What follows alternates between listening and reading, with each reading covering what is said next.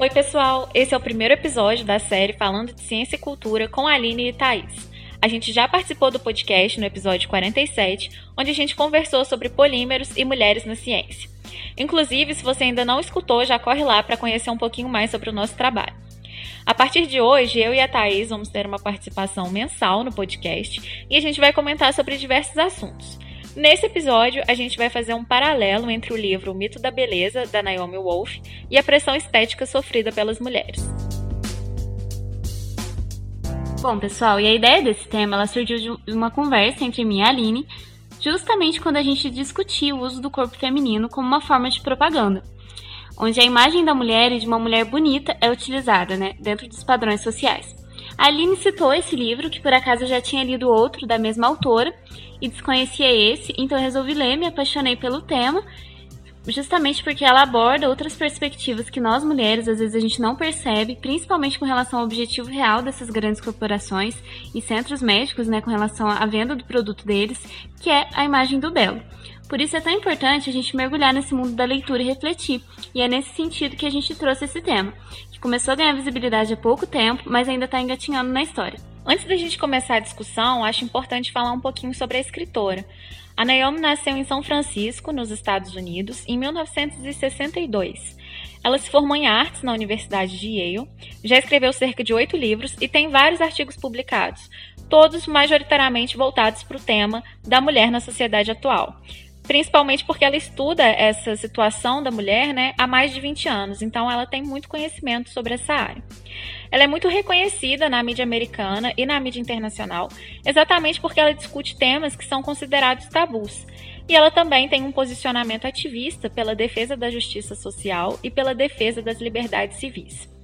E para quem ainda não conhece o livro, né, nunca ouviu falar, nunca leu, ele foi publicado em 1991. Falando assim, parece que é um livro muito antigo, que não vai ter nada a ver com o que a gente vive, né? Mas muito pelo contrário, ele retrata assuntos que ainda são muito atuais, como por exemplo o culto ao corpo ideal, a indústria da beleza e os distúrbios mentais e alimentares provocados pela personificação da donzela de ferro. E aí, quem não conhece muito sobre o tema deve estar se perguntando quem é essa donzela de ferro. E a Thais vai explicar um pouquinho mais pra gente sobre isso agora.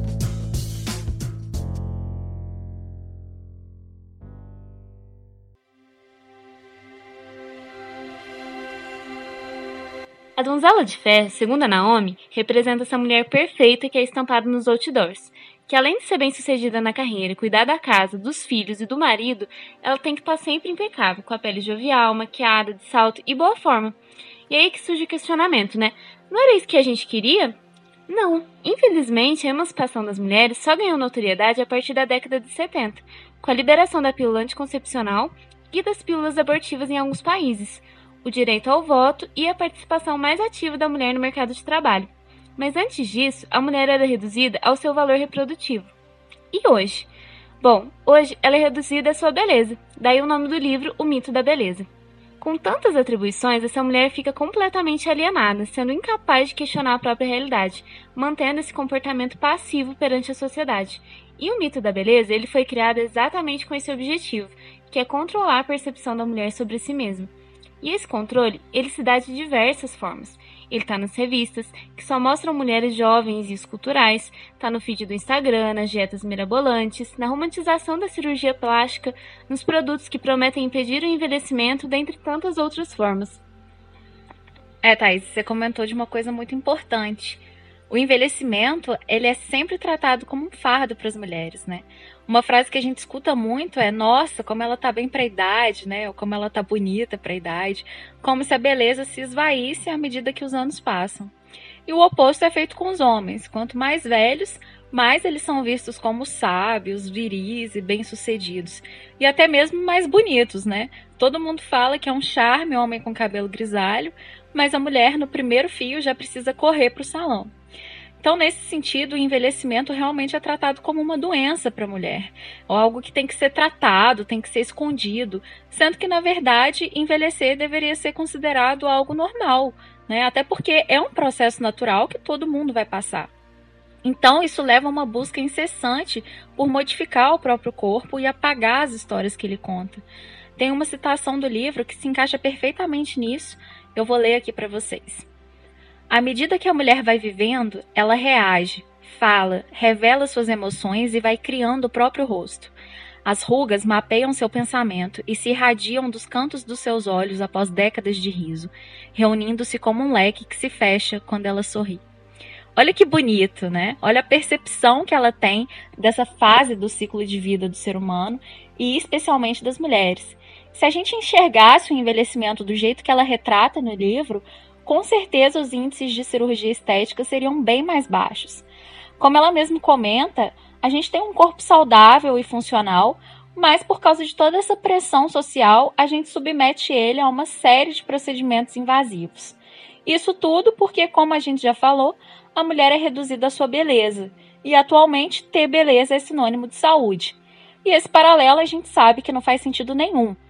A gente vê vários modelos famosos lutando contra distúrbios alimentares, ou mulheres que passaram por cirurgias estéticas e já têm o chamado corpo perfeito, tendo vários efeitos colaterais que são extremamente prejudiciais à saúde, e sem contar todo o abalo emocional e mental que essa busca pela perfeição causa em todas nós, podendo até levar a mulher a apresentar sintomas de psicose e esquizofrenia, nos casos em que a pessoa deturpa a imagem do próprio corpo. Isso eu acho até interessante a gente comentar, eu tenho visto muito no Instagram, aquelas blogueiras ou atrizes que já têm um corpo perfeito e você olha e fala, cara, eu queria que meu corpo fosse assim, e de repente ela aparece no story falando que fez uma lipo, que colocou silicone. Então isso faz a gente questionar, né, se nem as pessoas que a gente considera que têm o corpo ideal têm o corpo ideal, como que a gente vai alcançar esse objetivo? É uma busca realmente impossível.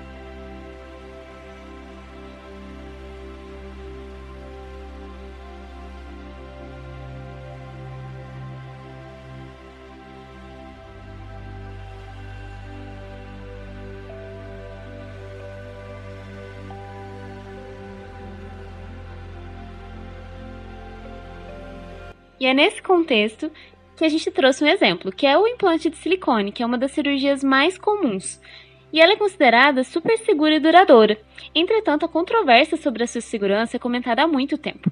Desde o ano de 1992, existe a suspeita de que as próteses de silicone elas poderiam causar doenças autoimunes. E, inclusive, milhares de mulheres entraram com ações judiciais contra os grandes fabricantes da época e ganharam uma indenização bilionária, levando essas empresas né, à falência.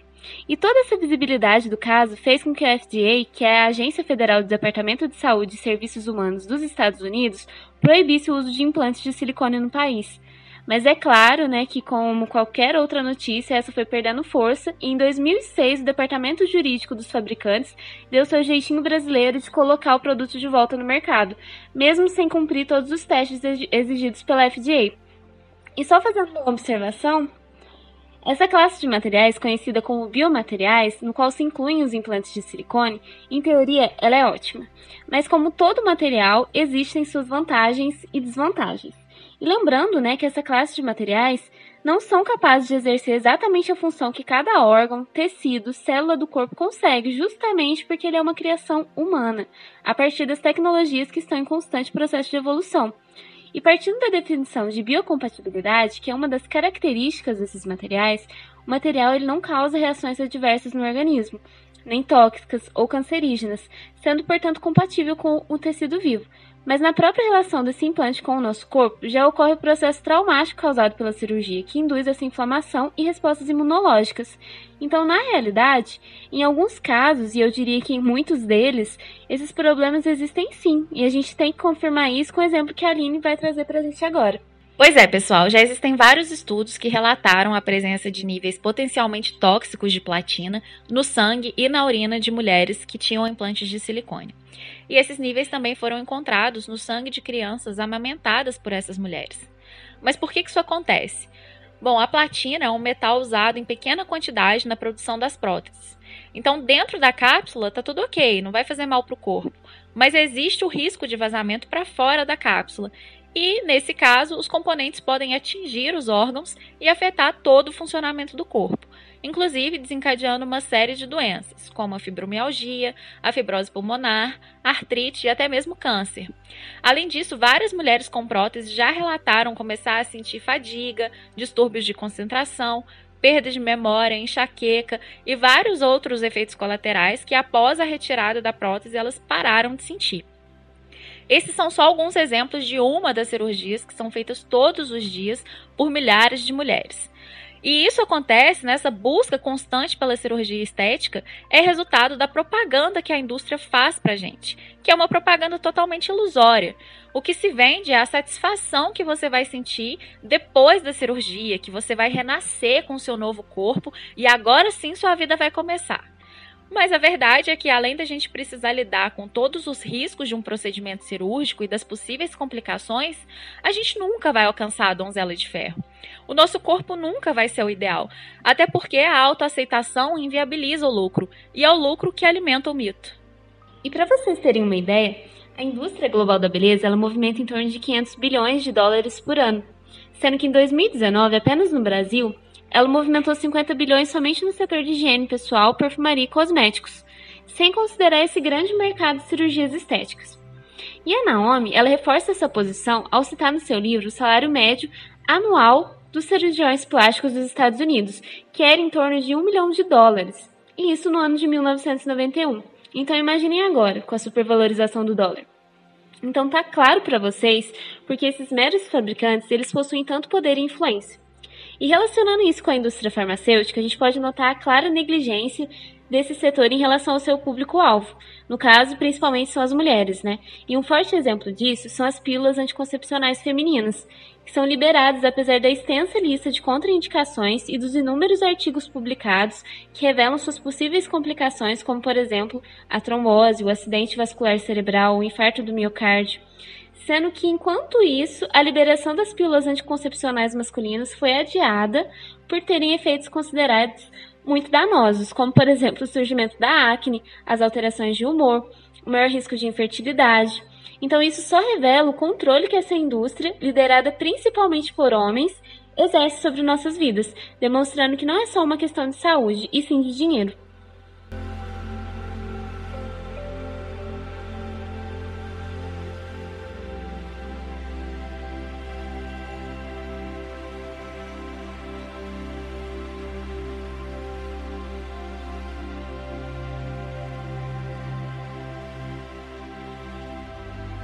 Outra indústria muito lucrativa que eu acho importante da gente comentar e que exerce grande poder sobre como as mulheres se veem e são vistas é a pornográfica.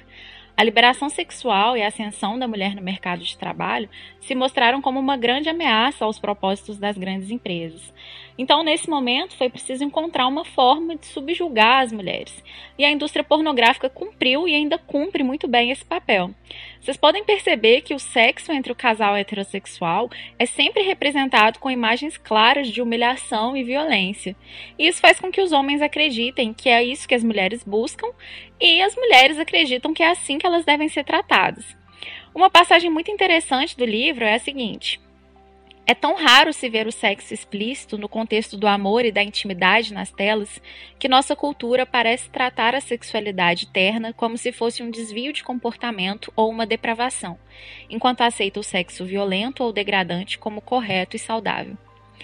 Isso também é muito retratado em um documentário que está disponível na Netflix, que chama Hot Girls Wanted. Ele acompanha a carreira de algumas atrizes pornô, principalmente no início da carreira, e elas contam as dificuldades e os desconfortos pelos quais elas passam durante as cenas, né? Então, o que a gente vê ali na tela não é a realidade. A gente tem que entender que o pornô pouco tem a ver com o prazer da mulher. A dor, o sangue, os machucados, o abalo psicológico que leva ao abuso de drogas, tudo isso fica fora das telas. Quem lida com as consequências da indústria pornográfica são as mulheres reais. E quando eu falo de pornografia, eu não estou falando só sobre os filmes do gênero. Eu estou falando também sobre as imagens de mulheres seminuas que estão presentes em todos os lugares. E agora vocês devem estar tá duvidando aí de mim, falando: ah, a Aline está exagerando, não está presente em todo lugar. Então eu vou dar aqui alguns exemplos para vocês verem que eu não estou mentindo. Ó, você está assistindo televisão e aí vai para propaganda. O que, que aparece? Uma propaganda de cerveja, sempre com uma mulher de biquíni, no meio de uma roda de homens, e aí sempre soltam um trocadilho sexual, tipo, ah, quando, quanto tempo você vai esperar para ter a primeira vez com uma devassa? Será que isso é necessário numa propaganda de cerveja? Você vai numa banca de jornal comprar uma cruzadinha. Capa de revista é só mulher exibindo as curvas com o mínimo de roupa possível. E vamos pensar num contexto totalmente diferente. Um filme, um quadrinho de super-herói. Você vai pensar, pô, lá não tem como ter isso. Mas pode ter certeza que a super-heroína tá lá com uma roupinha bem colada e os seios fartos bem posicionados em um grande decote. No livro, a Naomi chama isso de pornografia da beleza. E é só mais uma forma de deixar a gente desconfortável com o próprio corpo. Eu sei que eu já fiz um monte de citação aqui, mas eu acho importante para vocês conseguirem se conectar com o livro e entender a mensagem que ele passa. Então eu vou fazer mais uma. É o seguinte: Viver numa cultura na qual as mulheres estão rotineiramente nuas, enquanto os homens não o estão, equivale a aprender a desigualdade aos pouquinhos, o dia inteiro. Portanto, mesmo que concordemos que as imagens sexuais são de fato uma linguagem, ela é nitidamente uma linguagem já fortemente editada de forma a proteger a confiança sexual e social masculina, enquanto prejudica a feminina. E é exatamente isso que a pornografia da beleza faz, né, gente? Como a gente é bombardeado o tempo todo com essas imagens da donzela de ferro, a gente fica lamentando porque a gente não se parece nada com ela, e os homens também são prejudicados porque eles se frustram nos relacionamentos porque eles não conseguem encontrar a donzela de ferro em nenhuma mulher. E por fim, a última indústria que também possui uma grande influência na vida das mulheres é a do emagrecimento. E ela não poderia ficar de fora, né? Com o crescente acesso das pessoas à internet, tem sido cada vez mais comum as pessoas se arriscarem a fazer uma dieta ou um conjunto de exercícios físicos que outras pessoas publicaram nas redes sociais, comentando que são eficazes e compartilhando o resultado disso. Mas acontece que não existe uma fórmula certa para emagrecer, e na maioria dos casos o que deu certo para você não vai dar certo para o outro, porque são organismos diferentes, então isso é lógico. O peso é diferente, a altura é diferente, as necessidades e as respostas são diferentes. Por isso é tão importante a gente buscar um profissional da área para acompanhar e elaborar uma dieta saudável feita especialmente para o seu corpo, que de certa forma não deixa de ser uma reeducação alimentar, né?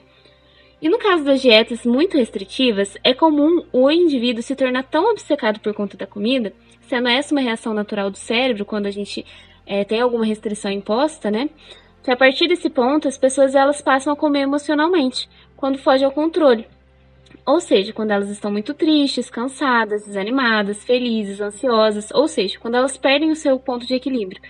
E um grande exemplo disso são as chamadas dietas da moda, no qual muitas atrizes e cantoras famosas se submetem para chegar nesse padrão de beleza e de corpo perfeito que a mídia tanto exige. No entanto, que quando surge um paparazzi revelando alguma celulite, estria ou gordurinha, isso já é motivo de matéria nas revistas. E isso só acontece porque tem um público para isso. Então, acontece que por trás dos bastidores, a grande maioria já foi ou é dependente de medicamentos para emagrecer. Se alimenta pouco, tem problemas de depressão, anorexia, bulimia, ansiedade, vícios relacionados a abuso de drogas, laxantes, dentre tantas outras doenças que poderiam ser facilmente evitadas se a conscientização social permitisse.